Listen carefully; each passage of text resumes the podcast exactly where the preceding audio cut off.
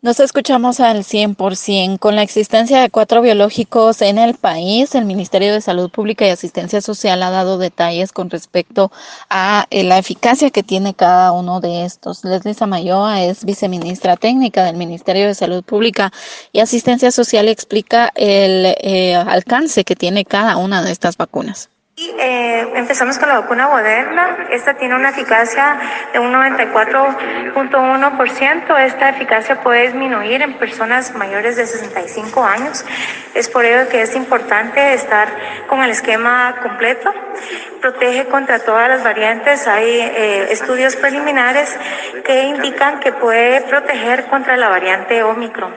Tenemos la vacuna Pfizer con una eficacia de 95%. Esta también protege contra todas las variantes y también hay estudios preliminares que indican que puede ser efectiva contra la variante Omicron, que es la que está predominando, como bien lo dijo el señor ministro eh, ahorita en el país. Con la vacuna Sputnik, ellos eh, reportan una eficacia entre el 91 y el 97%.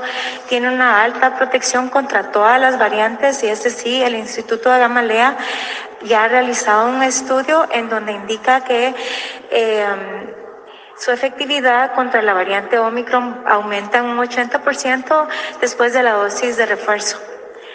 Eh, la vacuna AstraZeneca tiene una eh, efectividad de un 76%. Eh, también hay estudios preliminares que demuestran que puede tener una protección contra la variante Omicron y su efectividad también puede aumentar con esquemas heterólogos.